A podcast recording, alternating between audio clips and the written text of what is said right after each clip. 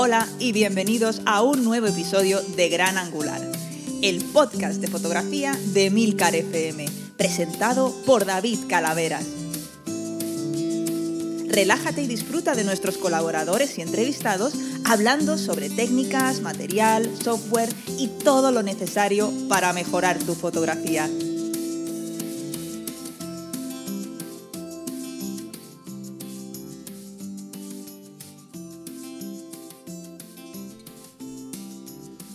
Bienvenidos a un nuevo episodio de Gran Angular. Este es el episodio número 46 y estamos grabando para publicar a principios del mes de noviembre de 2017. Vamos, a principios como que el 1 debe, debe estar publicado este episodio. Estoy con... Episodio especial, ¿eh? Episodio especial. Estoy con Ángel Jiménez de Luis, Hola. periodista del... Hola, ¿qué tal Ángel? Eh, Periodista del Mundo, eh, locutor, presentador, director y todo del podcast Binarios de tecnología de la cadena Cuonda. Cadena, plataforma, en fin, estas cosas que... Ah, comunidad, Comunidad, como quieras. comunidad, exactamente. Y luego tenemos, aquí vamos a tener por ahí, a Iker. Hola Aquí Iker, estoy, Iker ¿qué Morán. tal? Iker Morán de Fotolari. ¿Cómo estamos? Muy bien, ¿cómo estás tú? Hu- Huelo a sin espejistas por aquí, huelo a. Hoy, a- hoy hay un, a sí, un cierto Huele bien, a- sí, es verdad, Iker. La verdad es que huele muy bien hoy, sí. Es el aroma del futuro. Bueno, ya veis que el programa va a estar entretenido. Eh, Ángel, y además me acabo de enterar que Ángel y, y Iker han tenido hoy un crossover, porque Ángel ha publicado en Fotolari un artículo sobre el iPhone 8 y la cámara del iPhone 8. Esto, lo que no sabe quienes escuchan eh, aquí el programa es que, bueno, hablaste de, con Iker del viaje a China, de, eh, a China, perdón, a, Japón, Japón. Y, a, y a Tailandia de Sony. ¿Correcto? Yo fui con él y tengo fotos muy comprometedoras y gracias a eso ahora a partir de ahora voy a escribir bastante a menudo en Fotolari. Exactamente. Ah, es eso, es eso. Nos Bien. ha exigido una columna, mm, un cheque en blanco, o sea, es decir, cada semana puede escribir lo que él quiera a cambio de no divulgar esas fotos. con- Es que estuvimos, estuvimos en Bangkok, entonces, claro, Bangkok es una Uy, uy, uy. sí, sí. Vicio, Y ¿eh? ahí, lo, a- ahí lo podemos dejar. Vicio y perdición en Bangkok. No sé, ¿eh? A- a mí- yo tengo una imagen de Iker eh, así como un poco asceta, ¿no? Y un poco un tío así muy sobrio y tal. No sé si será Te la verdad o no. sorprendería. Te Te sorprendería. sorprenderías. Dios mío, estamos creando aquí una leyenda. mm, Bueno, eh, ya sabéis que Iker es una estrella de televisión. Las estrellas de televisión se pueden tomar unas ciertas licencias, ¿no? Imagino. Correcto, Exacto. correcto. sí. Bueno, dos cosillas nada más para eh, dos cosas muy breves, que un poco off topic. Una, recomendar el nuevo podcast de la cadena Emilcar o la plataforma Emilcar, como queráis llamarlo, que se llama Plug, and Drive, que va, es quincenal y va sobre coche eléctrico. Yo, como es un tema que me apasiona, me suscribí el primer, el primer día y estoy encantado. Además, el presentador es un tío magnífico que se llama Paco Culebras. Le he propuesto hacer un podcast que se llame Calaveras y Culebras, pero de momento no me ha dicho si sí o si no. Y la cuestión es que a mí, como el tema del coche eléctrico, ya digo, que me apasiona, me interesa, me- bueno, en fin, de todo, pues me parece tal. Si no te interesa el tema del el coche eléctrico, el podcast de por sí ya es bueno, o sea que también lo tienes que escuchar. Pero bueno, en fin, no sé si a vosotros dos os va el tema o os da igual, pero en cualquier caso os recomiendo que lo escuchéis. Y después, dar la enhorabuena a David Isasi del podcast Perspectiva, también de Milcar, estoy haciendo un poquito de patria, por el premio que acaba de recibir en la Asociación de Podcast de 2017. Eh, es un el premio en la categoría de Economía y Negocios. Em, Perdona, me está pasando una llamada y la, he, la he rechazado. No sé por qué me suenan las llamadas en el, en el ordenador cuando no quiero que me suenen. En fin, cosas de estas. Bueno, pues David, mm, enhorabuena porque el podcast Perspectiva es una maravilla sobre el tema de negocios y emprender y todo ese tipo de historias. Dicho todo esto, eh, tengo a mis dos invitados de hoy para hablar primero de todo lo que ha presentado Sony, que a mí me parece, y no siendo una marca con la que trabaje demasiado, me parece súper excitante, súper interesante. Y después, para hablar un poco de full frame en general, del panorama full frame 2017. Así que eh, primero voy a dar la palabra a Iker, que es el que, se ha ido a Londres, creo, a, a ver la presentación de la Sony A7 RT Mark III y unos cuantos objetivos que han presentado por ahí y que nos cuente un poco y enseguida Ángel y yo le damos un poco de caña. Exactamente, que quede bien claro que yo sí he probado la cámara, pe- pero Ángel todavía no ha, no ha podido tocarla, no, él, él trabaja con sus cámaras obsoletas y demás. Es- Bueno. Se llama retro, se llama. Eres gente que- vintage. claro, igual que hay Bueno. gente que saca Polaroid ahora, pues yo sigo tirando con la 7 y muy bien, oye. Claro que sí, es un clásico. Pues a ver, la, la nueva cámara de Sony está bien, pero tiene peros. Ay Dios, empezamos. tiene peros. Eh, yo creo que Sony nos, ha acostumbrado mal a la A9. Mira, voy a decir una cosa así bonita. A la A9 es difícil encontrarle peros. Se te podían encontrar rebuscando. Oye, pues mira, esto podría ser mejor. Pero en general es un, es un, bueno, un pepinazo. La A7R, la, tercera generación, yo creo que ha gustado, pero, eh, y no soy el único, no ha provocado tanto entusiasmo. ¿Por qué? Porque había gente que esperaba o esperábamos más. ¿Cuál es el problema? Que utiliza el mismo sensor que la generación anterior. Entonces, claro, la reflexión cambia muchas cosas, la velocidad es una pasada, el enfoque ha mejorado mucho, no es el enfoque, no es el enfoque de la 9, eso lo comentamos en el, en el vídeo así rápido que hicimos. Es un enfoque, para quien, quien use Sony se sitúe un poquito, el de la A6500, podríamos decirlo así. La, la A6500 es ese sistema, pero con formato completo. Entonces, pero bueno, es un salto increíble, no tiene nada que ver en velocidad, en enfoque, en agilidad general, tiene dos tarjetas de memoria que hacía falta, tiene una batería que, duplica su autonomía, tiene joystick para el, para el enfoque que va muy bien. Es decir, tiene un montón de novedades y, realmente es una actualización muy buena. Pero ha habido gente que, que, ha dicho, y esto a ti David te va a encantar, que ¿Mm? es, una renovación un poquito canon, ¿no? Que ha sido un poquito, un poquito rácana Sony que ya que vas a sacar una nueva cámara de 3.500 euros... me, parece, flipante que digas que esto a mí me va a encantar porque, porque son rácanos, pero bueno, está bien, te lo voy a aceptar. me parece muy fuerte. es, lo que hablábamos en el último capítulo sobre las 6 de Mark ¿no? Que ya que actualizas la cámara, espera tener un sensor nuevo, ¿no? Entonces, esta cámara eh, yo lo, la pudimos probar 45 minutos de, de, reloj, ya sabéis cómo son estas primeras pruebas, pues que hay mucha gente queriendo tocarla, mucho codazo, muchas prisas, un set cerrado de donde no te puedes salir, entonces bueno, improvisas lo que puedes y pinta muy bien, el ISO pinta muy bien, pero no es el mejor sensor, yo creo que no es el mejor sensor del momento, que ya sabemos que el mejor sensor del momento, hasta que nadie demuestre lo contrario, que supongo que sea cuestión de tiempo, es la Nikon de 850. Entonces, que creo que Ángel la ha probado últimamente, ¿no? Tengo opiniones, pero vale, sí, sigue, sigue, sigue contando tus 45 minutos en la gloria fotográfica. Entonces, el, problema no, no, es un problema, porque realmente eh, yo estoy seguro que esta cámara la va a vender eh, Sony muy bien y va a reforzar su, su, posición, pero pasa eso y pasa que mucha gente lo que está esperando no era esta cámara, sino era la A7, la tercera generación, la A7 III, es decir, una A9, entre comillas, barata, es decir, eh, Sony ya ha demostrado que puede hacer cámaras muy buenas y muy caras. Ahora lo que la gente está esperando mucho es que haga cámaras muy buenas y más baratas para llegar a un público más amplio. ¿Qué os parece? Pero vamos, a, ver. Primero, perdón Ángel, mm, es que me ha saltado una cosa. Dice Ángel, dice, dice Iker que es una cámara como un poco... Ah, porque el sensor ¿Te he entendido bien? Porque el sensor no es todo lo bueno que tendría que ser. Eso es lo que, me, eso es lo que estás más o menos Exactamente. Es un sensor muy bueno, pero es el sensor de la 7R2. Es, decir, es un sensor que ya tiene más de un año, que no es lo último, último. El procesador se nota, ¿eh? el procesador se nota en control de ruido. Prometen 15 pasos de rango dinámico. ¿Pero tú qué quieres que le eh, pongan el de la 9? Entonces sería la 9. No, no, no, no, no, no. Yo quiero que, yo quiero que le pongan uno que una cámara que acaba de llegar al mercado que cuesta 3.500 euros, yo quiero que sea el mejor sensor formato completo del momento. Es lo que se exige a una cámara profesional. 500 está muy bien, ¿eh? O sea, también piensa, piensa el tema. O sea, ¿cuánto cuesta la 9? No, pero es que son, son mercados diferentes. O sea, la A7 es para, ya, pero... para traje, pero no, es diferente. O sea, no. una, pregunta, es, es la gama 5 de Mark IV, es la gama de 850. O sea, va, va, por ellas directamente. Y en vídeo está muy una, bien. Una pregunta rápida. El, el, sensor dices que es el mismo, es que es la generación pasada, pero el megapíxel es mayor, ¿no? No, no, no, es tal cual. Es 36, eh, lo mismo. No, 42. 42, 42, tal cual, tal cual. Es el mismo sensor, ¿eh? o sea, reconocido por Sony, pero con el procesador de la, de la 9. y 105 es con el Shift, ¿no? Con el mover el... Exactamente, y luego tiene, tiene un modo que eso no, la verdad es que no tuve tiempo de, probarlo, que es eh, lo que dice Ángel, que es el modo de, sí, Pixel Shift, no sé cómo, es decir, que aprovechan el estabilizador que lleva de cinco ejes y eh, hacen una sucesión de no sé cuántos disparos son y eh, tienes que tenerlo en trípode, tiene que ser algo que no se mueva y te genera una imagen final de 170, creo que eran megapíxeles. Lo cual, oye, pues para foto de estudio, foto de producto, foto que necesitas el detalle y tal, o paisaje. Lo que pasa es que el paisaje hay que tener cuidado porque no se te tiene que mover nada. Es decir, si hay viento y están las ramitas de los árboles y tal, se puede, se puede llegar a notar. Esto ya lo hace, lo tiene Olympus y eh, Pentax fue la primera que lo sacó. Pentax lo tiene, sí. Y Olympus creo que también lo tiene en sus cámaras para ofrecer hasta 40 megapíxeles. Claro, lo que pasa es que esta es la cámara que combina este, este sistema con la mayor resolución, con lo cual te da eso, 170 megapíxeles. Bueno, es una forma de, plantar cara a, formato medio. Ángel, ¿tú qué piensas? Yo estoy ilusionado con esta cámara, ¿eh? es fantástica.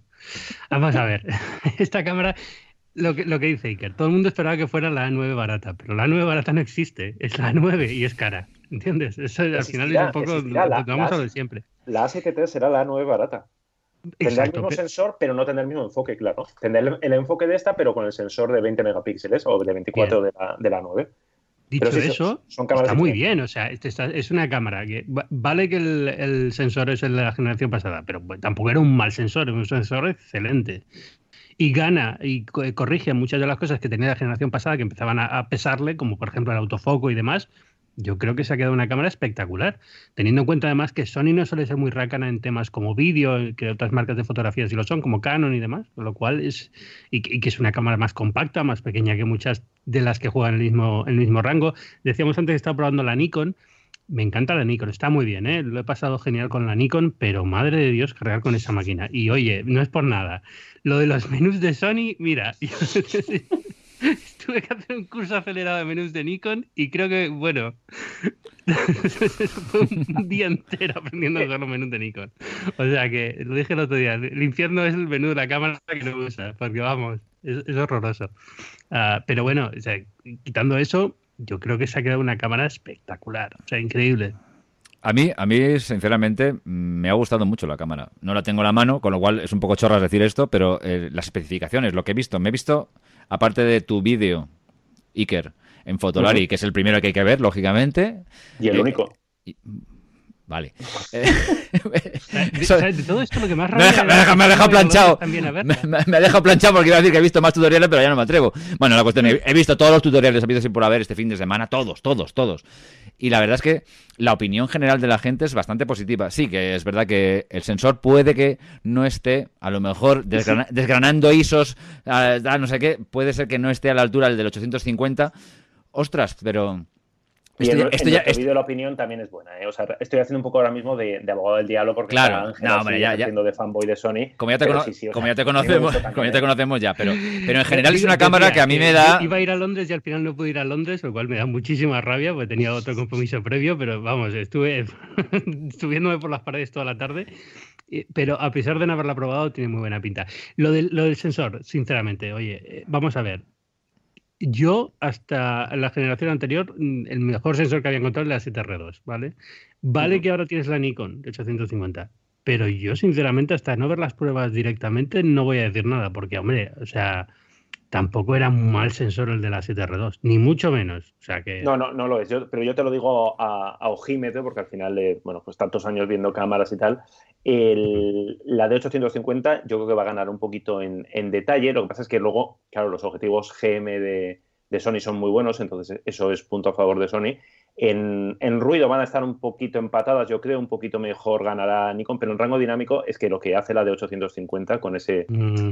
Es, insuperable. Otra cosa, evidentemente, es ¿quién necesita eso? Pues el 0,0001%. Claro, yo a lo que iba, a lo que iba, es que son pruebas, yo las, pruebas que he visto son tan exageradas y tan de, oh, sí, es verdad, si te fijas bien, que, y al final son cosas que se corrigen, que al final, que, eso dice, es la otra parte. Que dices, y, en las que la lente influye tanto que también... Claro, exactamente, que al final dices, todo lo que tiene esta cámara, a lo mejor es un 5% peor que la 850, un 10% peor que la 850, pero es que, es que ese 5 o 10%, todo lo demás es tan bueno, y el sensor es tan bueno ya de por sí, que, ostras, encima es más ligera.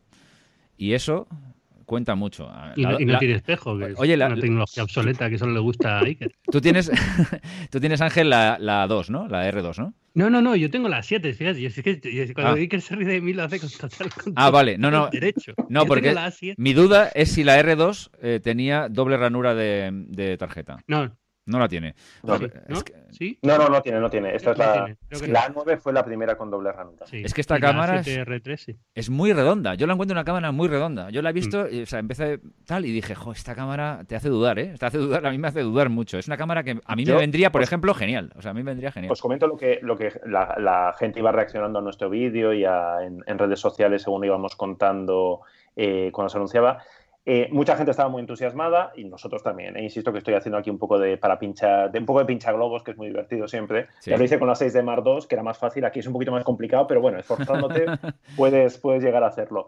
Y mucha gente, mucha gente no, alguna gente decía en plan, es que si me voy a gastar este dinero, eh, para eso no me cambio de sistema o me compro la Nikon. Es decir, para tener lo mismo, me quedo con un sistema que tiene más, eh, más, bueno, pues más objetivos, más material de segunda mano, es decir, un sistema ya consolidado y no hago el paso a un sistema por mucho que las ventajas, que para mucha gente es muy importante, es decir, el tema del, tamaño, el tema del peso, la 7RT pequeña no es, pero claro, comparado con la de 850, de hecho publicamos, creo, sí, había publicado una foto comparándolas y las ves al lado y es como, hostia, sí, sí que se nota.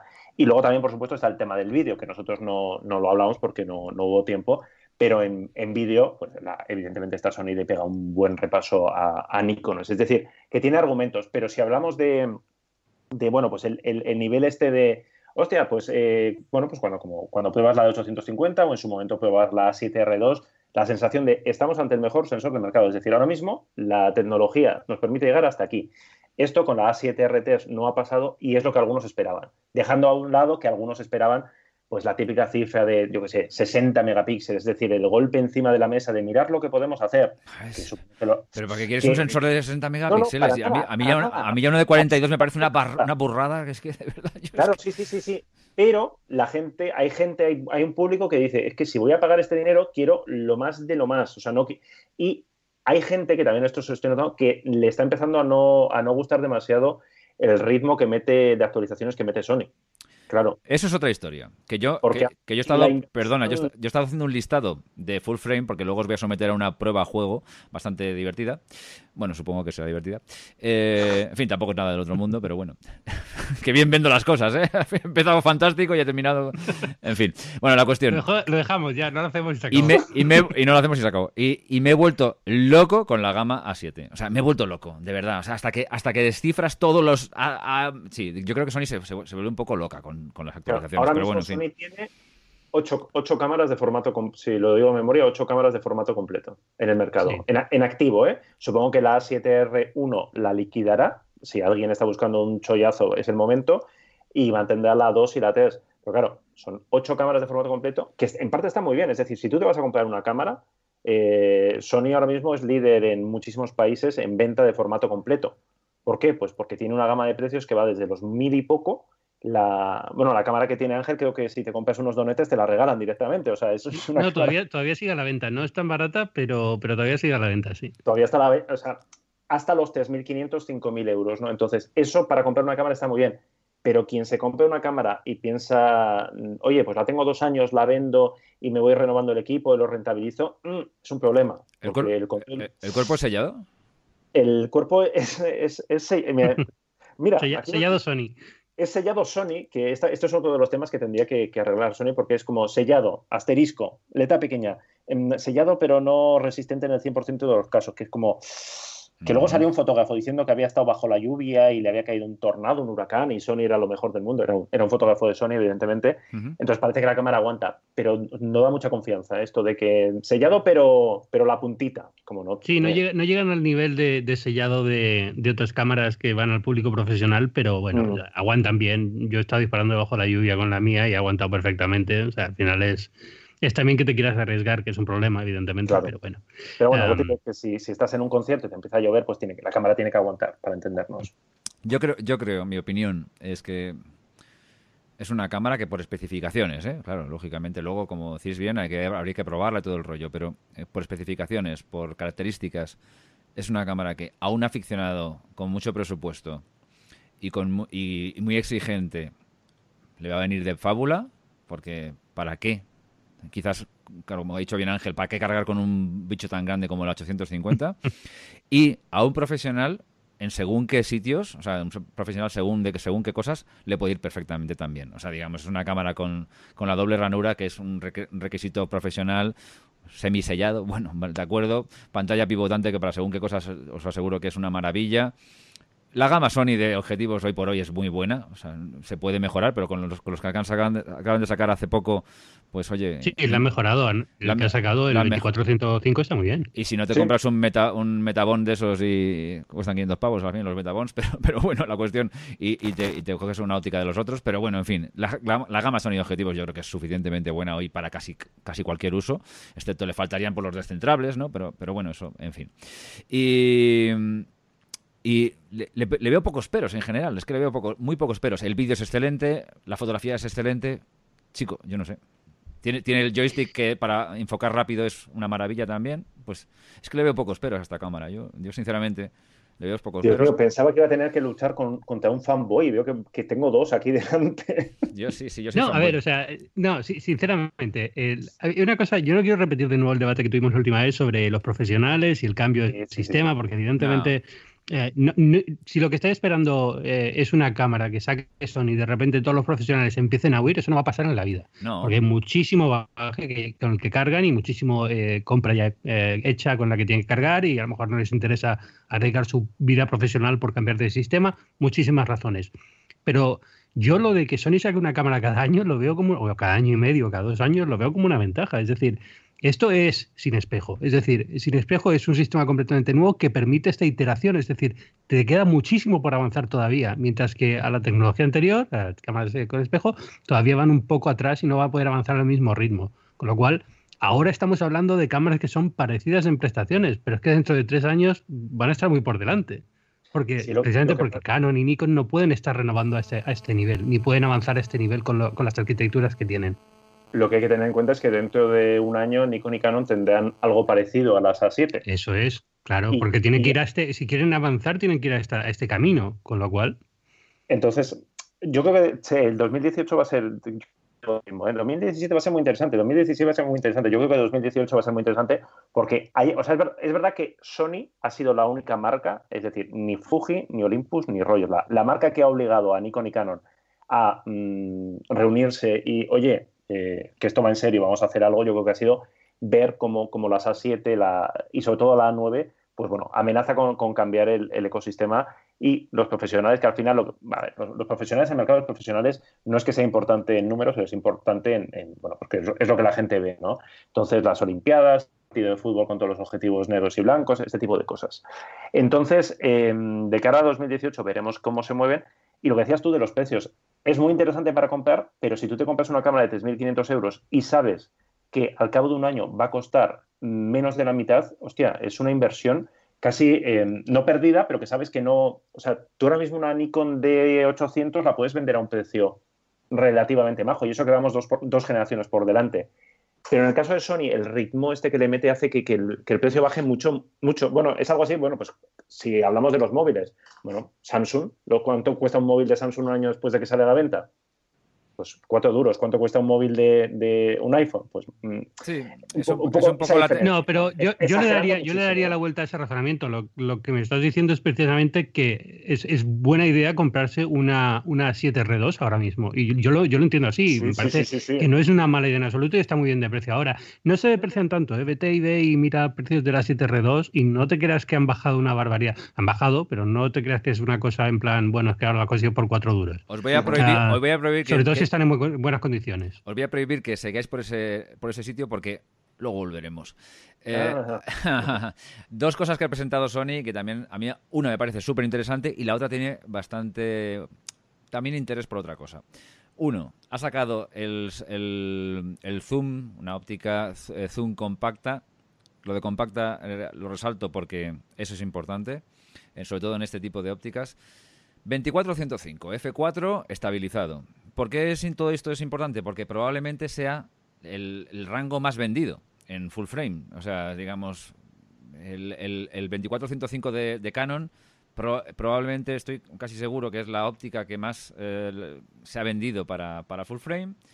El 2405 equivalente de Nikon, porque me parece que no hay 2405 exactamente, hay algo equivalente, también es de lo más vendido.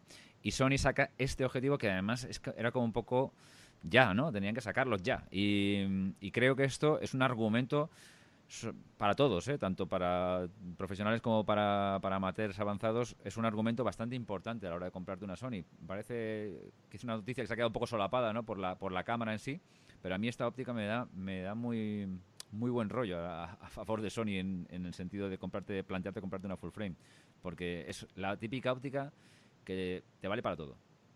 Vale para todo. yo tengo un 405, es una óptica que vale para todo. No es la mejor en nada, pero cubre perfectamente cualquier trabajo profesional o, con un requisito alto con bastante tal. Habrá que probar esta, lógicamente, pero imagino que será buena. Todas las ópticas de Sony son buenas. Entonces, no sé qué. la óptica es, eh, está, muy bien y de hecho me sorprendió que casi más, eh, más personas nos preguntaban por la óptica que por la cámara, lo cual refuerza un poco mi teoría de que la cámara pues igual la gente está un poco no cansada de novedades de Sony, pero o esperaba otra cosa, no sé, pero es verdad que Sony necesitaba esta óptica.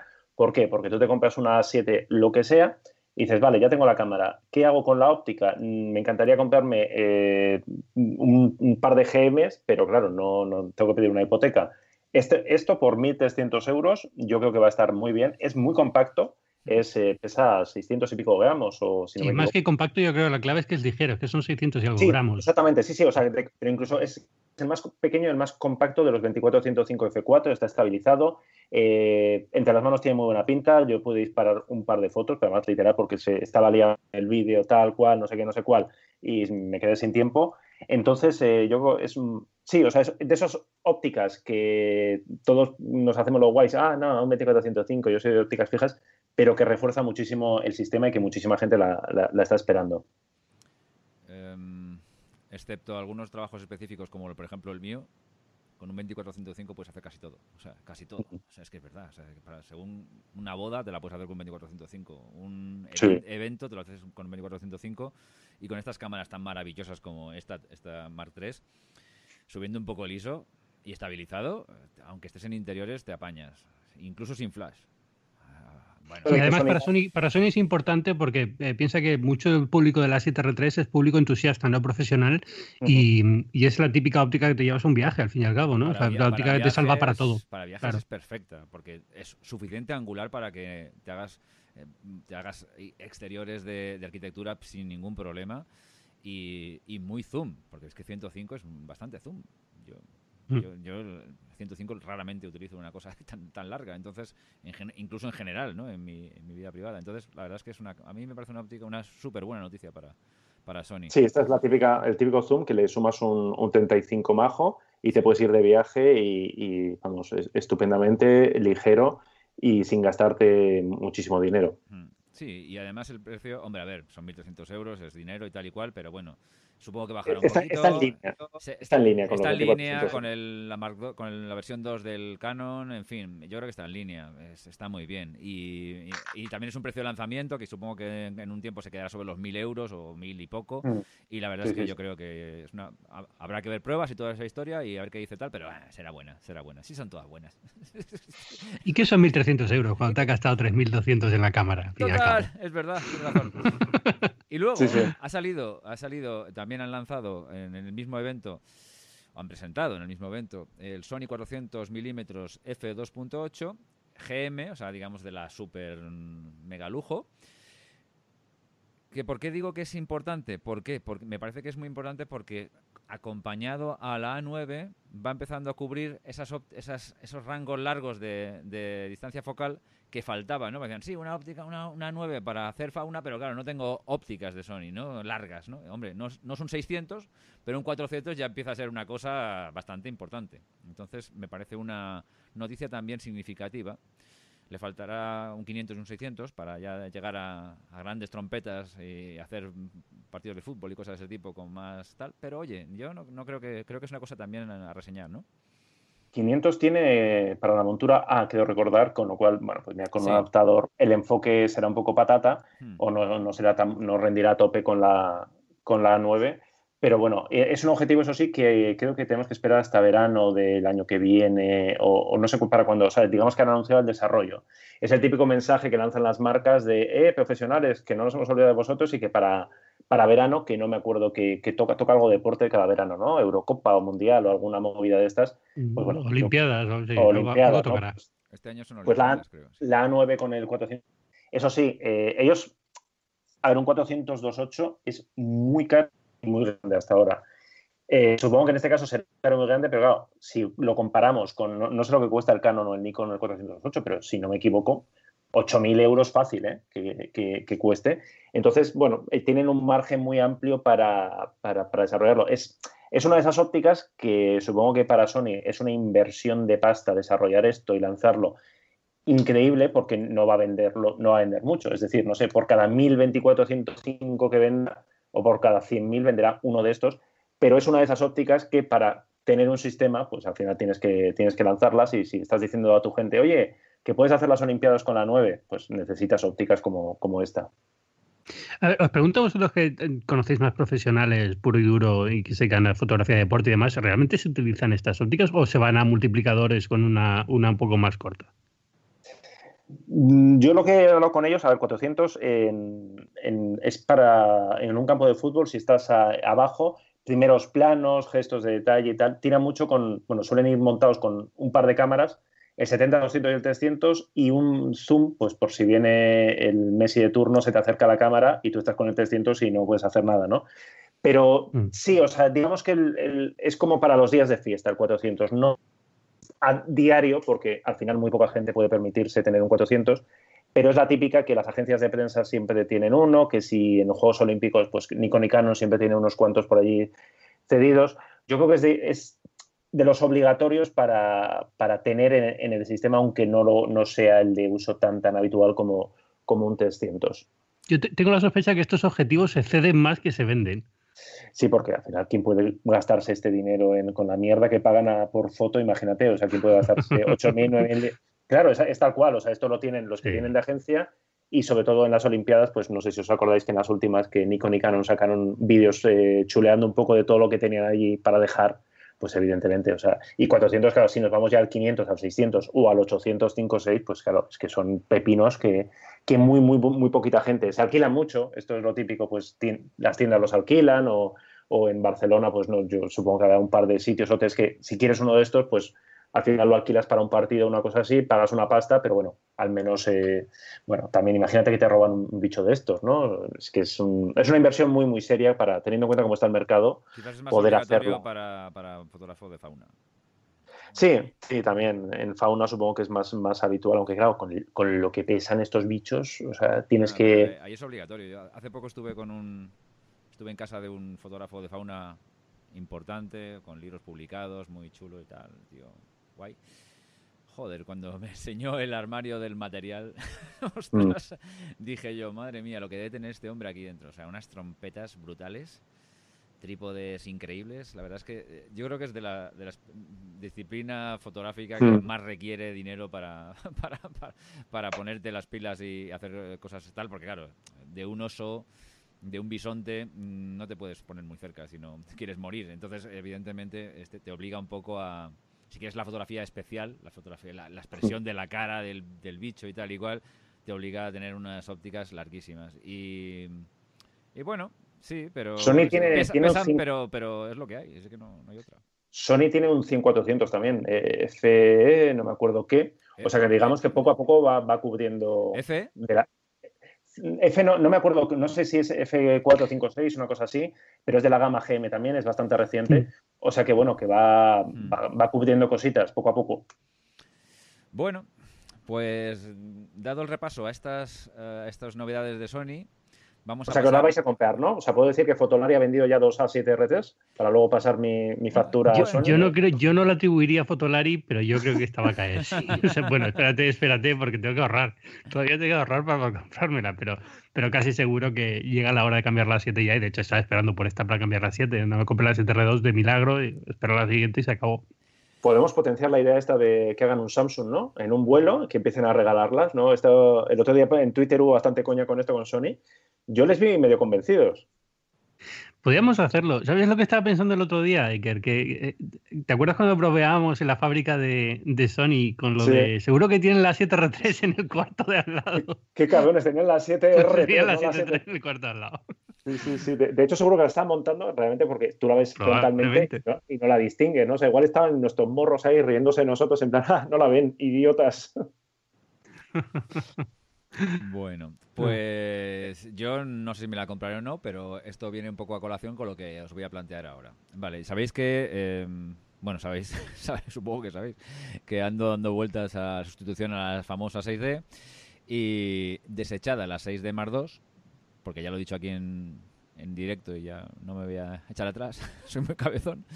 Pero es culpa de Fotolari, amigos de Canon. Es, culpa, es, culpa de Fotolari, exactamente. Entonces, eh, he estado investigando y pensando y dándole vueltas al tema de qué demonios cámara me compro a partir de ahora. Entonces, eh, bueno, he, dividido el panorama actual, en 2017, de full frame en cuatro apartados y vamos a ir apartado por apartado económico primero haciendo una lista de las que he, seleccionado, segundo contándonos, a menos, contándonos el precio que yo he visto, que es el precio más o menos normal ahora mismo de venta, y me tenéis que elegir una y darme una razón por qué la elegís. Y como los dos conocéis mucho de cámaras, ninguna os va a parecer muy rara, y las que os van a parecer muy raras no importa porque son casi anecdóticas. Primer rango, he empezado de cero, que no existe, lógicamente, a 1.500 euros, más o menos, eh, me he permitido un pequeño exceso con la Nikon D750 que está superando un poco los 1.500 euros, pero bueno, yo creo que eh, es un poco el límite. Y están la A7, que está en torno a los 1.000 euros, la A7 II, que está en torno a los 1.300 euros, la A7S, que está en torno a los 1.400 euros, la Canon 6D número 1, que está en torno a los 1.350, la Nikon D610, que está en torno a los 1.100 euros, y la Nikon D750. Yo os doy 1.500 euros y me tenéis que comprar una. Lo que os sobre es para vosotros. Entonces, ¿qué haríais vosotros con esto? Y tiene que ser una cámara, ¿no? No me puedo comprar vino o algo, no sé. Ángel. Ah, hombre, si me has dicho que me quedo con lo que sobra, ya la Nikon te la quito, porque no, pero tengo que poner más yo de mis bolsillos. No, no, no. te, te regalo los 100 euros. Ahí, el problema, mira, por ejemplo, la A7, antes decíamos de que cuántas cámaras tiene Sony, tiene un montón. La A7S, por ejemplo, es, muy enfocada al, vídeo, con lo cual, si no vas a hacer vídeo, olvídate de por ahí ya directamente. Entre la A7 y la A7 II, yo creo que en, este rango no me compraría una Sony, probablemente la Nikon. ¿Cuál? ¿La, 650, ¿La 610 o la 750? Ya vamos, ya que estamos, estamos, 750. Vamos para arriba. Vale. ¿Y tú, ¿y tú Total, Totalmente de acuerdo. Yo no, sé cuántas no sé cuántas de 750 hemos vendido ya desde Fotolari, pero es que por en esa gama de precios eh, la 610 eh, es muy parecida, pero ya que vas a invertir, invierte un poquito más y vas a tener las manos una cámara un poquito más seria, una cámara que va a envejecer mejor, etcétera, etcétera. Estamos hablando de cámaras que ya están muy bien en el mercado de segunda mano eh, también, ¿eh? O sea que, oye, sí, sí, va a pensarse una, una, una, una Nikon, una 750 de segunda mano, sin problema ninguno, si está poco usada y demás. La 750 de segunda mano, evidentemente, pero yo también la compraba la de 750. De hecho, es una cámara que me hace pensar, o sea, que me, hace pensar constantemente. Eh, no me la compro, entre otras razones, primero por la pereza de cambiar el sistema y segundo porque no tiene vídeo 4K. El vídeo 4K a día de hoy no me importa demasiado, pero seguramente dentro de un año me importará, porque además cada vez hago más vídeo, entonces cada vez esto es un requisito que al final tal. Y, bueno, evidentemente tal. Pero por lo demás es una cámara súper redonda y súper recomendable. Como ha dicho Iker, eh, ¿cuántas veces la habéis vendido vosotros? Unas cuantas. Yo también la he recomendado aquí unas cuantas veces y yo creo que es imbatible. Con, respecto a las demás, no hay no tiene no tiene color prácticamente. Salvo que necesites la pasta para otra cosa. Una, cosa, David, eh, si estás pensando en esto, yo tengo una 7 que venderte de segunda mano que está en perfectas condiciones. Ahora que tengo que comprar la 7R3. Bueno, en fin, no sé yo. Además, con, marcas de uso que, da personalidad. Sí, no, queda, queda muy bien. ¿eh? Es, como una Leica que ha envejecido bien, pues igual, pero en barato. bueno, segundo tramo. El segundo tramo ya empieza a estar un poco más complicada la cosa. He seleccionado las siguientes cámaras. Eh, la Sony A7R1, por decirlo de alguna forma, de 1700 euros aproximadamente, 1.700-1.800 euros. La Sony A7S2 a 2.300 euros. La Canon 6D Mark II a 2.000 euros. Uh, la Canon 5D Mark III, Mark III a 2.200 euros. La puedes pillar aún nueva. La 5DS, también de Canon, a 2.500 euros. la Nikon 810 a unos 2.500 euros y la Pentax K1 a unos 1.900, no llega a 2.000. Ángel. No me sorprende aquí a todo el mundo, pero creo que Pentax, ¿eh? Ostras, esta es buena. Hostia. A mí me ha hecho dudar. Y, no sé si Iker va a decir que también, ¿eh? Sí, sí, porque me, siempre nunca nos acordamos de ella y realmente depende mucho de lo que vayas a hacer. Es, decir, en este rango la K1 está muy bien. Si vas a hacer foto de naturaleza, yo casi a lo loco te la recomendaba porque posiblemente es la cámara que más te vaya, te vaya a aguantar, que mejor va a envejecer. Tiene, tiene el sensor del de 36, con lo cual es el de las A7, que está mm. realmente muy bien. Tienes una gama óptica muy maja, con suficiente historia como para encontrar cosas baratas y bien de precio. El enfoque, comparado a la competencia, no es muy bueno, pero tampoco es, bueno, es comparado a la, no sé, yo que diría, la primera, tal vez la segunda generación de Sony. Y, tiene, tiene, tiene cositas muy, muy particulares, yo que sé, por ejemplo, la gente que hace foto de, astronómica, que ya sé que no, es vuestro caso, pero bueno, es una cámara perfecta para eso. Entonces, eh, claro, por ese precio, tienes calidad de imagen, tienes tal. Si no, eh, no lo sé, no lo sé. ¿Como alternativa? Como alternativa. Es Pentax es arriesgado, es, verdad que es, pero es, la es la cámara que o te compras esta en este rango, o si no, yo creo que hay poca, poca razón para comprarse una. Entonces, por eso casi. Sí, a ver, las de 800, las de, a ver, la 5DS, ahora he flipado bastante que esté ya 2500, o sea, que esté ya... Claro, la 5DS está muy bien, pero son cámaras que yo no sé si a Canon le han funcionado demasiado bien. O su 5D Mark IV se come todo, o las 5D Mark III se come tanto que a la gente le da como pereza, ¿no? Gastarse ese dinero para una cámara de estudio que tiene un sensor muy bueno, pero que tampoco es el mejor del mundo. Entonces, y con la de 810 de Nikon, eh, creo que estaba también, ¿no? En esta. Sí, sí, sí. mencionado, ¿no? Sí. Eh, claro, está muy bien y, y, es una cámara estupenda, pero claro, ya tiene una edad y claro, teniendo la de 850 y piensas, joder, me voy a gastar este dinero y, no sé. A no ser que sería, si la encuentras de segunda mano, buena y a buen precio, de cabeza. Si no, pues igual lo suyo es esperar un poquito más y, ver cómo evoluciona la de 850. Y puestos a gastarte ese dinero, pues yo creo que me voy a quedar con la Pentax, mira tú. Yo creo que este, de este ejercicio lo que vamos a sacar es que cuando te vas a comprar full frame vas a lo bestia y te vas a gastar mucho dinero, con lo cual ya vas al, tope, porque estamos siempre en los rangos más altos de, lo que nos da. Eh, el problema es la, gama, es la gama media, yo creo. Es decir, o encuentras una cosa barata, barata lo que hemos dicho, pues eso, por mil y pico, por debajo de los dos mil, barata entre comillas, ¿eh? que estamos hablando de mucho dinero, pero bueno, comparando con lo que cuestan otras. Y ahí sí que nosotros, bueno, pues muchas veces recomendamos la generación anterior, o vas a por lo último, que sabes que vas a tener una cámara perfectamente actual y tal en los siguientes dos, tres años. Porque comprarte esta gama media, pagar ahí 2.000 y mucho y quedarte ahí como... Ya empieza, ya empieza, a estar un poquito tocada, sí. Claro, es, es, como, quiero el iPhone X, pero me quedo con el iPhone 8, ¿no? Es un, por seguir con la comparación que hemos hecho antes, ¿no? De, ay, pues si, tuviera un poquito más, no sé. Yo en este rango, eh, si partida de cero, me compraba mm, a mí claramente la Nikon de, la, de 810. Para mí, claramente, me parece la mejor cámara en general.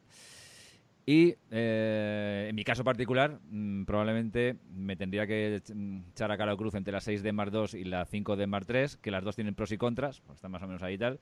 Y yo creo que al final me iría por la 5D Mark III. la verdad es que me, claro, por ejemplo, me da un poco por saco decirlo, pero es la verdad. Si en esta ecuación metes que vas a hacer vídeo, por ejemplo, aunque no tenga 4K, yo te recomendaría la 5 de martes por el ecosistema que hay alrededor. Fíjate, ¿eh? estamos recomendando una cámara para vídeo sin 4K, que puede sonar absurdo, pero por la cantidad de... No, ¿ves? No, yo discrepo completamente, diría la S, la Sony, estaba la S2 en la lista. La S2, la S2 también sería la alternativa de vídeo mejor, sí, como para vídeo sería la mejor, es 4K y es una cámara mm, para vídeo, claramente para vídeo. Sí, sí, como alternativa de vídeo tal, pero dices, una cámara para todo, eh, la 5D Mark III, una cámara que no defrauda, si ya vienes del ecosistema Canon y no te quieres complicar la vida. Para mí la mejor cámara es la 810 de lo que hay, eso es mi opinión.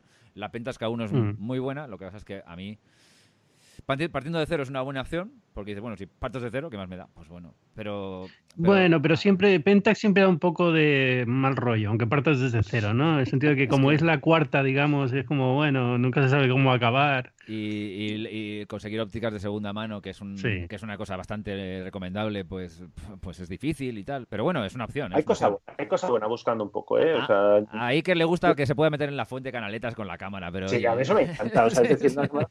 pero eso, eso hay que decirlo. A mí las cámaras cuando... Que lo hacemos muy poco porque no tenemos tiempo, pero cuando te encuentras una cámara al cabo de 7, 8 años de uso y ha envejecido bien, cuando vas a probar una cámara y le preguntas a los responsables, oye, ¿puedo? Y te dicen sí, eso no solamente nos pasa con, con, Pentax, que, significa que están igual de pirados que nosotros, pero por ejemplo, eso, eh, que es un tema que Ángel y yo hemos hablado, las Sony A7 hasta ahora eh, envejecen bastante mal. Es decir, se les nota mucho el uso, no, no sé si son los materiales o, que, bueno, que ellos mismos están perfeccionando, pero envejecen bastante peor que las Nikon y las Canon. Y es un tema que, oye, si tú, te compras una cámara a, nivel profesional o a nivel de quiero que me dure cinco años mínimo y le voy a dar bastante, bastante tute, pues son, son detalles que, hay que tener en cuenta. Y en esto las marcas más, pues más, más veteranas, más, con más experiencia, yo creo que, que lo hacen mejor. Yo creo que Sony, Sony en ese sentido, las últimas ya están un poco mejor, pero es verdad que, se nota sobre todo en el, no sé qué protector utilizan de ultravioleta en la pantalla, en el, F, en el LCD, mm. pero se, se, pela en, en, dos años. ¿eh? Esto me comentaron que, lo, que, lo, han cambiado. Ah. O sea, que lo tienen en cuenta y lo han cambiado. Pero bueno, veremos a ver. Al final es una cuestión de tiempo, ¿no? Es dentro de cinco años, pues veremos cómo están, cómo están los cacharros de Sony y veremos cómo están los de otros. Pero bueno, de momento a mí para esto Pentax me da mucha más... Eh, sí, seguramente será la más todoterreno. Tercer tramo. Sony Alpha 99 Mark II. Unos 3.500 euros. Sony, Sony A7R2. Unos 3.000 euros ahora mismo. Canon 5D Mark IV. Unos 3.300 euros. Nikon D850. Unos 3.600 euros. Y Sony A7R3 Mark III. Unos 3.600 euros. Ángel. Hasta que no pruebe la 7R3 no quiero decirlo, pero voy a decirlo, la 7R3. Eh, bien, bien, no, a ver, o sea, sinceramente, como no la he probado, me da hasta. No puedo decirlo así de claro porque, evidentemente, vete a saber, ¿no? Pero la Nikon, evidentemente, la de 850 yo creo que es la mejor cámara que hay ahora mismo. No me digas que nunca te has comprado una cámara sin probarla. Eh, bueno, ah. todas. Ah, vale. Pero por eso digo que yo, yo personalmente me voy a. Yo diría las 7R3, pero por salvar un poco la dignidad y que, y no se ría de mí, voy a, voy a poner el, asterisco y decir que, bueno, sin haberla probado y por tanto la Nikon, que sí la he probado, tiene más peso en, ese, en la decisión. Pero, pero sí, yo creo que la 7R3, para el tipo de fotografía que yo hago, para el uso que yo le doy, para cómo me, gusta usar a mí las cámaras, me, me gusta más que la, que la Nikon. ¿Y tú, Iker? Eh, Ahora dirá la Alfa 99.2, ya verás. Eh, hostia, sí, me, ha hecho gracia porque es como es la cámara que aguanta ahí en plan de... Estamos, realmente la A7R3 se parece bastante a la, a la, a la A99.2 en el sentido de que combina velocidad, una velocidad muy buena con, con mucha resolución. Eh, no lo sé, es un buen momento si la, cuando la A7R2 baje de precio, y yo creo que bajará en cuestión de, en cuanto entre en escaparates la otra, puede ser un gran momento si no te quieres gastar los 3.600 euros. Si quieres la mejor cámara de fotos del mercado. Hablamos de calidad de imagen, es decir, que tú veas el RAW, veas el tal, la de 850. Si lo que quieres es también hacer vídeo, pues eh, nos iríamos. Yo igual me iría a la Canon 5 de Mark IV, aunque ya sé que el 4K es un poco chusta, pero. Por favor, por favor, no. no, no lo sé, pero, pero, pero hay, es que influyen muchas más cosas. Y yo, soy muy pesado con el ecosistema, pero es que influye muchísimo el ecosistema, los, los firmwares piratas que dan más no, pero, eh, a ver, piensa que los firmados piratas están precisamente porque la cámara es bastante deficiente en el tema de vídeo, que Canon siempre lo ha sido, por eso existe los firmware pirata, pero si la cámara es buena de entrada, no hace falta. Pero tiene la gama de ópticas, los... los ah, yo en ese... No, yo en, en A7R3 en ese sentido ya tira bastante bien, yo creo. antes cogería eso. Ángel. Fíjate una cosa, que, que el vídeo va, va a ir muy bien, pero Sony no, no, no, digamos, no difunde esta idea de cámara polivalente. Ellos tienen mm. cuatro, tres gamas, cuatro gamas en activo. Si quieres claro, porque piensa, piensa que Sony va a sacar la 7S3 en un año, en seis meses. Mm. Sí, claro, tienen, que cuidarse esa parte porque saben que viene. Pero Canon juega mucho mejor la baza de si quieres algo para todo, si quieres una herramienta profesional que te salve la papeleta en todo, la 5D Mark IV, que Sony en realidad luego cualquiera de sus cámaras evidentemente las puedes usar para todo, no solamente para lo que Sony dice. Pero, pero no sé. Y en tu caso concreto, David, eh, no lo sé, claro. En mi, caso concreto, eh, voy a decir algo que es un poco conservador, pero, pero, pero es lo que realmente pienso. Si partiera de cero, tendría muchas dudas entre la Nikon D850 y la Sony A7R3 por eh, porque son las muy buenas en las dos cosas, muy buenas. Eh, bueno, la Sony es muy buena en vídeo y en, fotografía, la Nikon es muy buena en fotografía y yo creo que debe cumplir bien en vídeo, aunque tal, pero tienen pantalla pivotante. La pantalla pivotante para mí es muy importante. Sin embargo, en la vida real, eh, la 5D Mark IV mm, tiene unos cantos de sirena que son obvios. Y yo voy a decirte una cosa, Ángel. Eh, tú estás diciendo que lo del vídeo de la, 5 de Mark IV probablemente no sea el mejor y comparado con Sony seguro que no es el mejor, pero no es tampoco tan malo. Eh, me explico. El enfoque dual pixel, este de mover con el dedito el enfoque, es bastante eficaz. Es bastante eficaz. En otras cosas no, pero es bastante eficaz. Ya sé que es un 4K un poco ahí, eh, pero bueno, eh, es una cámara que cumple para según qué tipo de reportajes. Claro, si estamos hablando de un reportaje que va a ir a no sé dónde, pues no, vale, de acuerdo. Pero para los reportajes normales, de la, de la gente normal, yo creo que cumple bastante bien. Y hay una cosa que tú has dicho antes y es verdad. El, infierno es el, menú de una cámara que no conoces. Yo he estado trabajando eh, eh, estos últimos meses en, fotografía con una Canon y en vídeo con una Sony. Bueno, como complemento, ¿vale? Y me, volvía loco, de verdad, me volvía loco. Y, me volvía loco, o sea, y la verdad es que a mí me simplifica. He cambiado la Sony por una, por una, como, por una Canon intermedia de, de, apoyo de vídeo y de verdad no sabes tú lo que me facilita, porque es que ya lo tienes todo súper claro. Y pa, pa, pa, pa. Entonces eso, a la hora de, venga, pum, sube, corre, va arriba, va abajo, tal y cual, y llegas a un sitio y dices, ay, ¿cómo se hacía esto?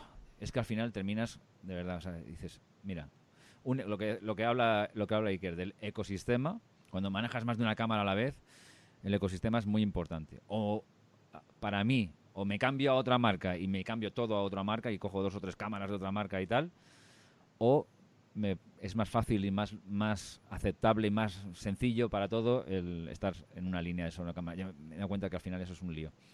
Sí, no, yo a nadie recomiendo tener una cámara de una, de una marca y otra de otra. Eso sería una locura horrorosa. O sea, no tiene sentido. Te vuelves un poco loco, sí. Entonces, ah. eh, por eso al final yo creo que tal. Y fíjate que no tenga pantalla pivotante. Yo sé que mucha gente dirá, este tío es imbécil. por la pantalla pivotante está... para mí, para mí es súper importante. Y yo sé que para algunos profesionales o algunos amateurs que hacen un, según qué tipo de fotografía, puede ser una cosa que o no te importa nada o te importa un horror. Y a mí me importa un horror. Pero bueno, a mí me importa un montón. Yo la verdad es que, y de hecho, casi creo que las eh, pantallas pivotantes de Sony y de Nikon tal son limitadas. O sea, me, gustaría que fuera completamente abatible y que se pudiera ver desde frente, porque también me gustaría grabarme mismo para vídeos de YouTube y tal. Y eso por ahora no, no puedo hacerlo con la, con la Sony. O sea, que para mí sería incluso cuanto más mejor. Súper importante. No te metas en el terreno de los youtubers, ¿eh? tú a tu sector, déjanos a los youtubers.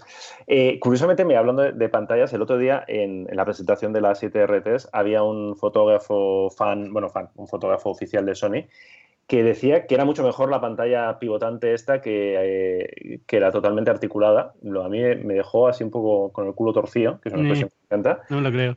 Que, sí, sí, lo dijo, además lo, repitió, que, que, no sé quién me quedé yo mirándole en plan de que, que, se ha tomado este hombre. Entonces, no sé si lo decía por aquello de amor a la causa total de Sony es mi marca y todo lo que haga Sony está bien, o porque para algún tipo de especialidad, no sé, la pantalla articulada, no sé, a mí me pareció... Mira, eh, em, yo voy a hacer una cosa que creo que lo vais a entender fácil.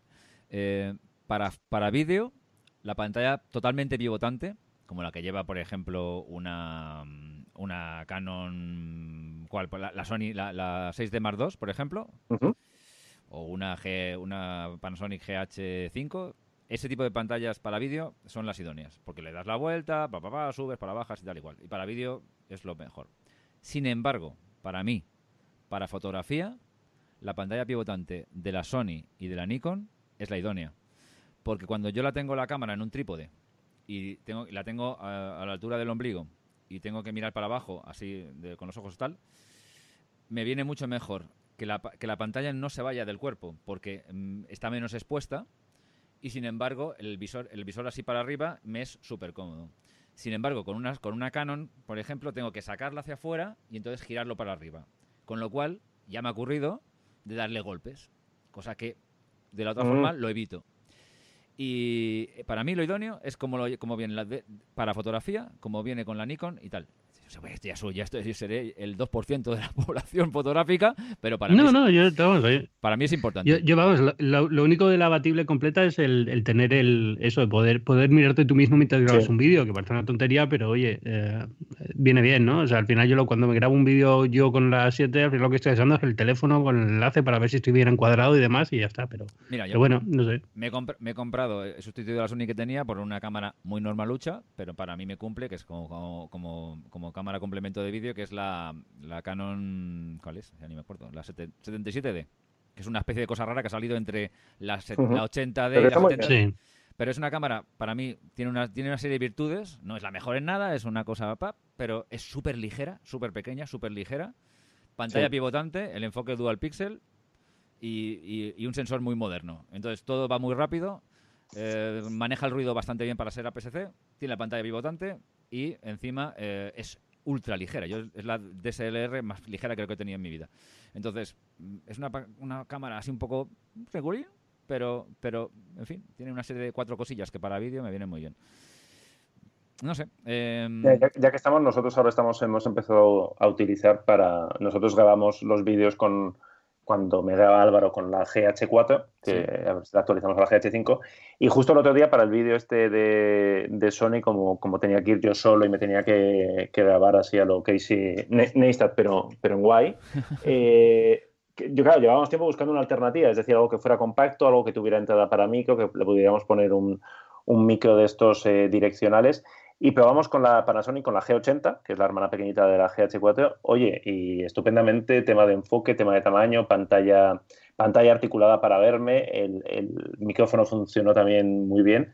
Así que yo creo que hemos encontrado ahí nuestro equipo que dice, bueno, para foto, micro 4 tercios, igual la sensibilidad, pero para vídeo, micro, micro 4 tercios, realmente el tamaño del sensor es, estupendo porque te da desenfoque pero no te pasas, no tienes que estar ahí apurando, ¿no? De, uy, como te bases un poco, tienes la nariz eh, a foco y el resto no.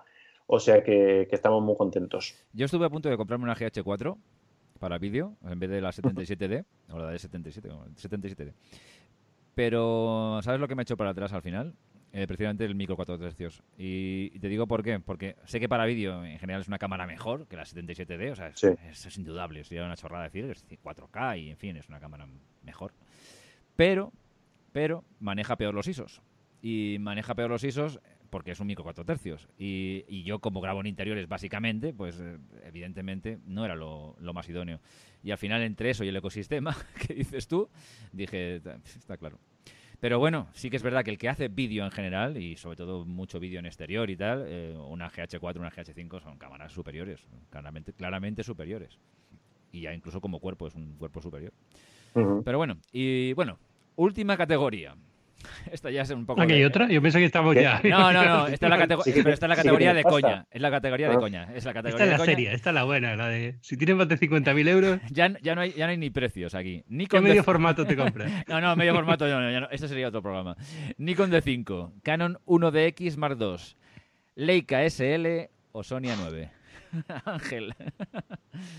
Es que ni, te, ni, te, puedo contestar, ya estamos en un nivel que no, creo, que me supera. Diría que la 9 porque me quedé muy enamorada cuando la usé, pero, pero si digo la verdad es que no he usado la mayoría de las otras. Ahí sí que, ahí sí que estoy muy pez, en este, en este rango ya, ya no llego.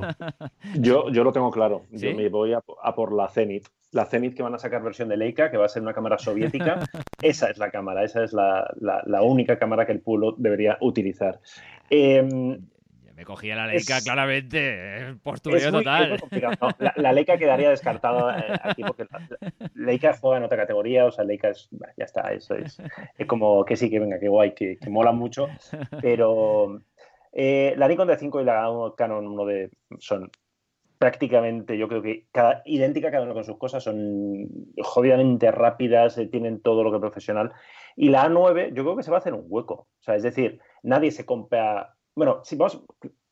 Mira, es curioso. quien no sea profesional y se vaya a comprar una cámara y tenga este presupuesto, posiblemente creo que se va a comprar la 9 porque es la que menos asusta. Porque claro, tú, a ver, irte eh, de fin de semana con los amigos a una barbacoa, sacas la Nikon de 5 y ya, este tío, este tío gilipollas, ¿no? Sacas la 9 y como tiene ese tamaño, tal, la gente no ve en plan, esto vale 5.000 euros, esto, o sea, esto te puede seguir una ráfaga, no sé, de, un halcón volando, ¿no? ¿Qué sentido tiene aquí para, para fotografiar a los colegas? Entonces yo creo que mm, lo que decíamos antes, para un nuevo usuario, para alguien que quiera darse el capricho, que quiera tenerlo mejor y tal, la A9. Para un profesional, Sony tiene que convencerle. ¿Para qué? ¿Por qué? Porque al final el, profesional necesita mucho más que una cámara. Necesita objetivos, necesita asistencia, necesita eh, un servicio de, para profesionales en eventos. Entonces yo en ese caso, mm, no sé, a mí recomendar, sí, sí, cambiaros todos como locos a la 9. vamos a ver cómo lo hace Sony, vamos a ver cómo monta cómo funciona su servicio técnico, si lo monta en España, qué tiempos da, qué, cómo, cómo responde en este sentido. Cuando tenga, empieza a, a crecer el número de usuarios, yo creo que es una buena alternativa y que lo está haciendo muy bien. Pero a día de hoy mm, hay que andarse con mucho cuidado a la hora de recomendar porque hay mucho dinero y porque la gente, bueno, pues no, le sobra. Pero si es un capricho, la A9, pero vamos, a lo loco. Sí, sí. Bueno, ya esta es una categoría totalmente de coña, ¿no? Porque, bueno, ya creo que no creo que haya muchos oyentes que, estén planteándose comprar una de estas cuatro cámaras, pero bueno, oye, a si estamos en estos presupuestos, ya casi recomiendas que compren una de las otras y un objetivo majo, ¿sabes? Por supuesto. Bueno, yo también lo recomendaría, vamos, a todas luces, pero bueno, eh, la 1, a ver, la Nikon D5 y la 1 X son cámaras increíbles, con prestaciones brutales, y la, y la Sony 9 también, por supuesto. Pero evidentemente que se tiene que comprar una cámara de estas es que lo tiene claro, no hace falta que le, recomendemos nada, lo, lo, tiene que comprar casi por obligación, no hay otra cosa. Y, bueno, hoy esta mañana justamente he tenido la 9 en las manos un rato. Mm, hay una cosa que no hemos dicho, y es un poco ya totalmente chorras, pero como objeto, toda la gama Sony me parece la mejor.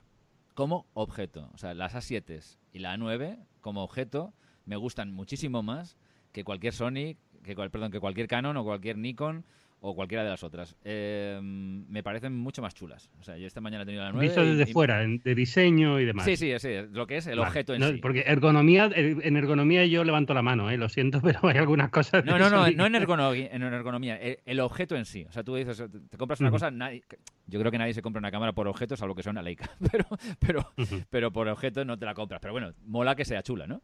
Y, a mí, sinceramente, cuando veo una Sony se me dan los ojos. Y cuando veo una Canon, una Nikon, no. O sea, me parecen un fistro. son manitas, sí. Eso sí, evidentemente son, más son más ergonómicas. Somos no, yo no soy millennial. pero pero son, son más ergonómicas, lo que tú quieras. pero son pero no, son tan bonitas. A mí las nueve esta mañana la, tenía en la mano y decía, esta cámara mola. O sea, esta cámara es chula. No me gastaría 5.000 euros ni loco, pero eh, esta cámara es chula. En fin, es una, es una reflexión chorras, pero alguien tenía que decirla. Em, bueno, ¿disparaste con la 9 o no? No, no, no, no. Estaba en una tienda y la tenía un rato, ah. en, un rato en la mano. Eso es como no tenerla, o sea... Nada, nada, nada, no, no, no, nada. No, no, no, no, no quería probarlo ni nada. Solo quería tenerla un rato y nada, la tenía un momento y ya está. Y, pero bueno, en fin. Eh, sí, la verdad es que es una cámara para dispararla, imagino, ¿no? Mola. Esa mega ráfaga mola. ¿Cuántos puntos de enfoque tiene la 9? Una barbaridad, ¿no? Demasiado, demasiado. 900, no sé cuánto es, pero bueno. Pero luego usas uno, si usas el mm. central solo, ya está. Yo, estoy fascinado con, los 693, creo. 600, sí, 693. Yo, estoy fascinado con los cuarenta y tantos que lleva la 77 esta. Claro, es que vienes de la Al final, eso, pero mira, eso deja, ya, es, ya está bien llegado a cierto punto, igual que cubre todo el cuadro. Pero claro, es que tú, veniendo de una 6D, como vengo yo, cualquier cámara que tenga más de 9 o 10, 11, te parece una maravilla. Y dices, hostia, qué barbaridad, cuántos puntos de enfoque. Y luego digo, en fin, pero bueno. Estáis muy mal acostumbrados porque mira, yo ahora mismo tengo antemanos que yo siempre, cuando, siempre que estamos aquí en, en, en Gran Angular, digo, pues mira, ahora tengo antemanos que normalmente da envidia, ¿no? De tal, pues mira, yo ahora para que veáis que también somos mortales y tocamos cámaras mortales, tengo antemanos una Canon 200 de color blanco. Oh, la cámara postureo por antonomasia. De la Entonces, esta cámara creo que tiene 11 puntos de enfoque o 15, no sé cuánto es, o sea que fijaros. Lo que... A ver, para, un uso normal eh, suele dar igual, ¿no? Bueno, bueno, sí. Bueno, también, la verdad es que eh, uno cuando tienes 40, que no, hoy en día no es nada del otro mundo, ni mucho menos, pero cubren bastante pantalla, la verdad es que es útil, ¿eh? está bien, está bien. No, esto de no tener que reencuadrar es bastante importante, sobre todo si tiras a Fs muy grandes. Que esto es lo típico, ¿no? que reencuadras y la has cagado, ¿no? Pues este Pero sí, sí, la, la 9 está muy bien. Aunque yo la verdad es que luego, eso, cuando estuvimos en Japón, casi me aburrí de ella. Era como ya, estoy, llevo nueve, ¿cuánto tiempo estuvimos, Ángel? Ocho días, siete días, no me acuerdo. Pues Siete días, más o menos. Sí, Ya, como, ya, está bien de A9, estoy harto, me ha aburrido sacar la A9 Mark pero, Pero si no, si no soltaste la RX1 en todo el viaje que me estás diciendo de la 9. No sé, ¿Cuántas fotos tienes con la 9? ¿Tres?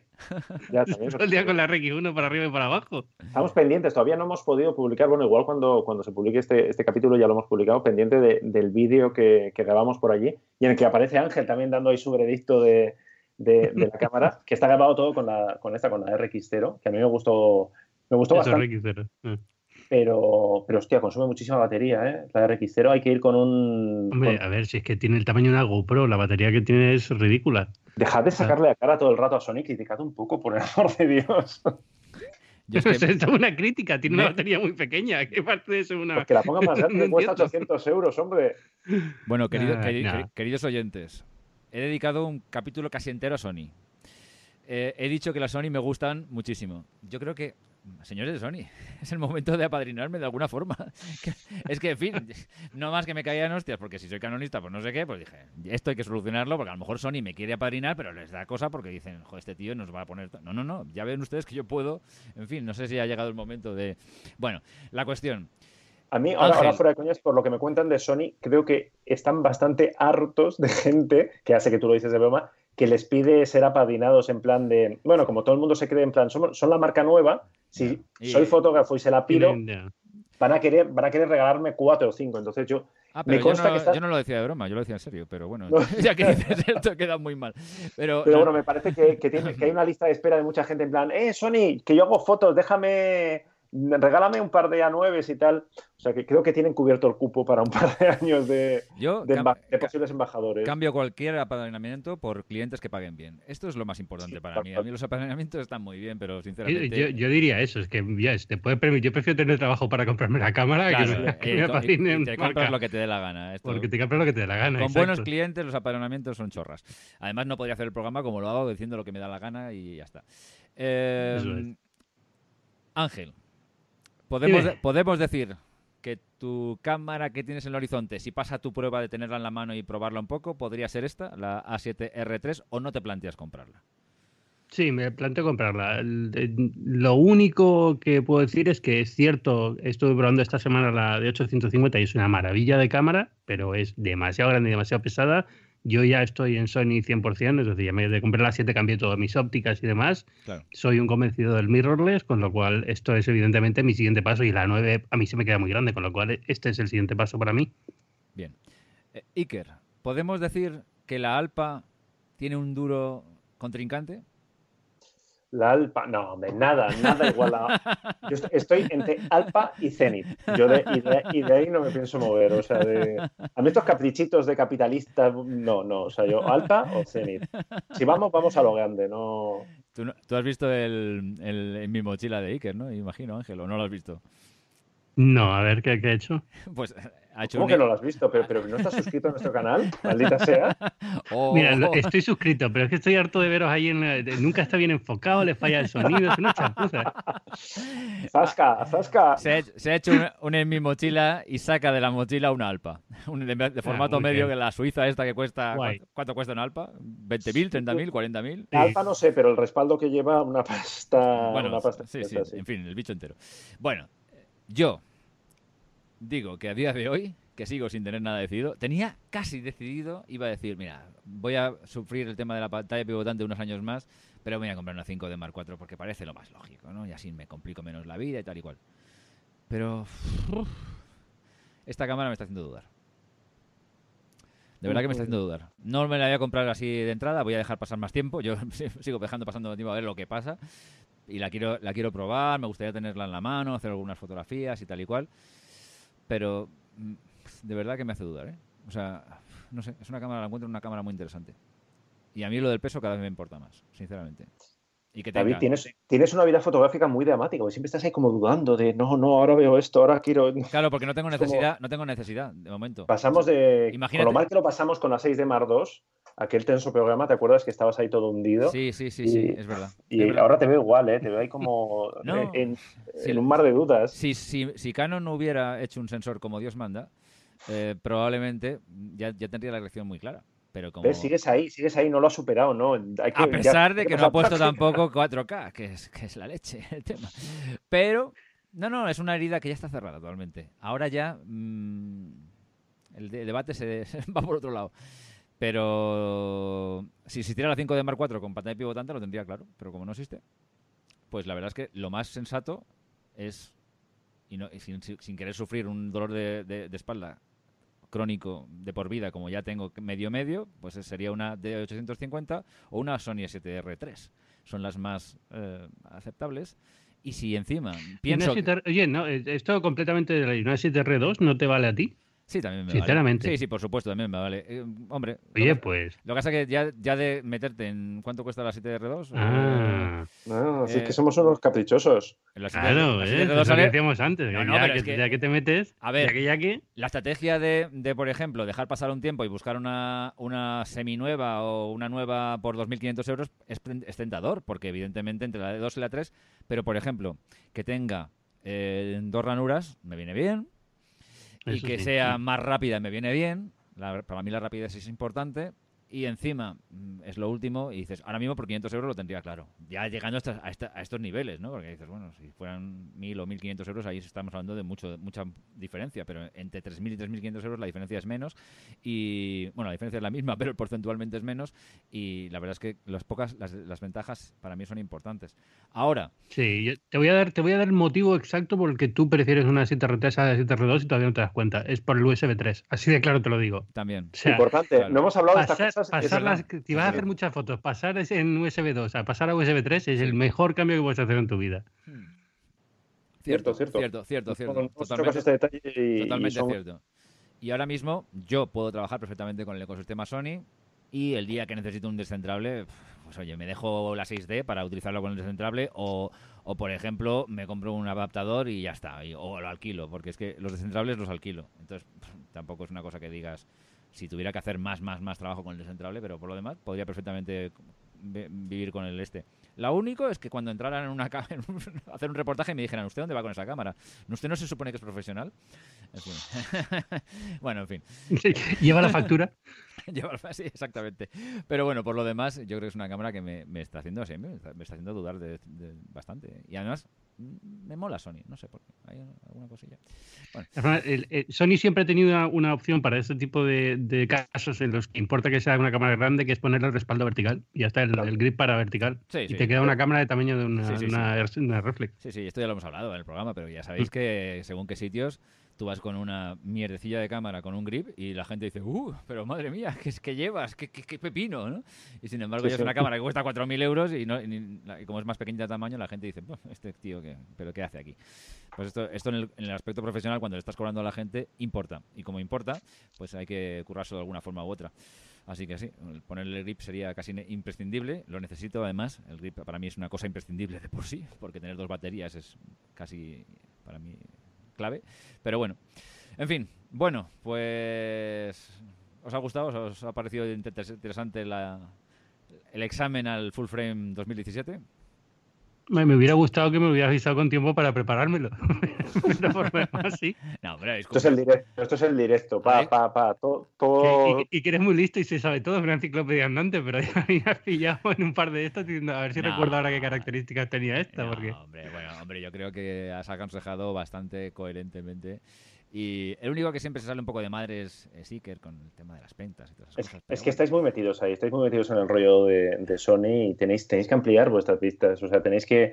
Pues, estáis a punto de declarar la independencia de Sony, de crear un estado independiente solo para usuarios de Sony. Estado independiente mirrorless. Una, una DUI de estas, ¿eh? El mirrorless es el futuro y que hay que rendirse.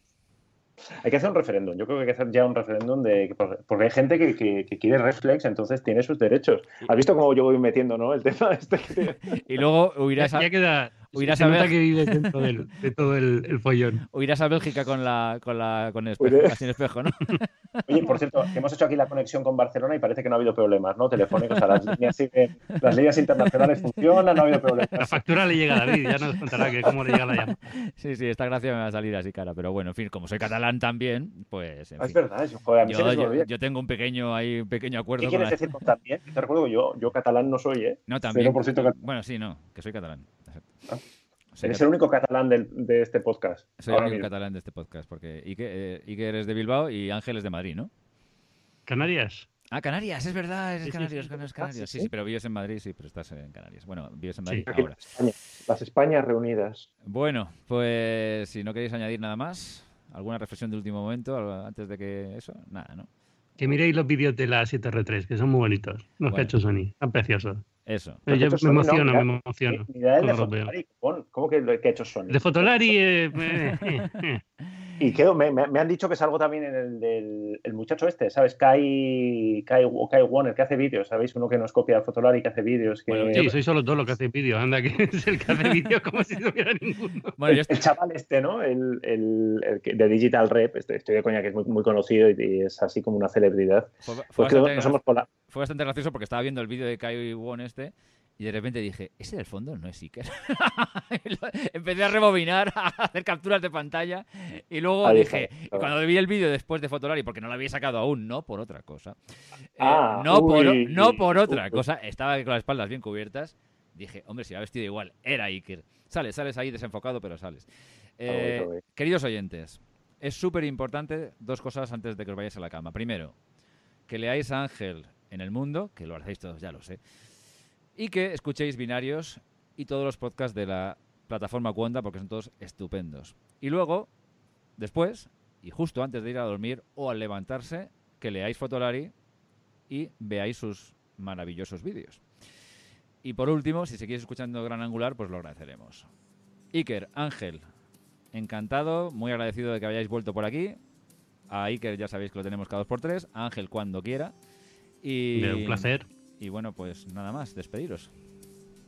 Pues nada, un abrazo y hasta la próxima. Estos debatillos animan mucho. Yo cuando queráis, cuando saque Sony, que además como So- Sony saca cámara nueva cada mes, cada dos meses, pues mira, no, estamos así. ¿eh?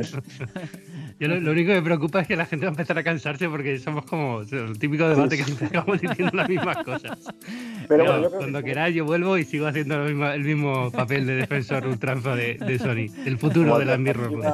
a los debates políticos de estos días en la tele, que también siempre dicen lo mismo y, y están ahora, pues bueno, podemos ser una buena alternativa o hacernos tertulianos directamente. Yo, yo tengo alma de tertuliano, o sea que Ostras, si, las, si la sexta ha batido los récords de audiencia con lo del Process, yo creo que aquí no te- tenemos cuerda para rato. Sí, sí. Bueno, pues nada, hasta luego a todos y nos oímos enseguida. Adiós. Chao.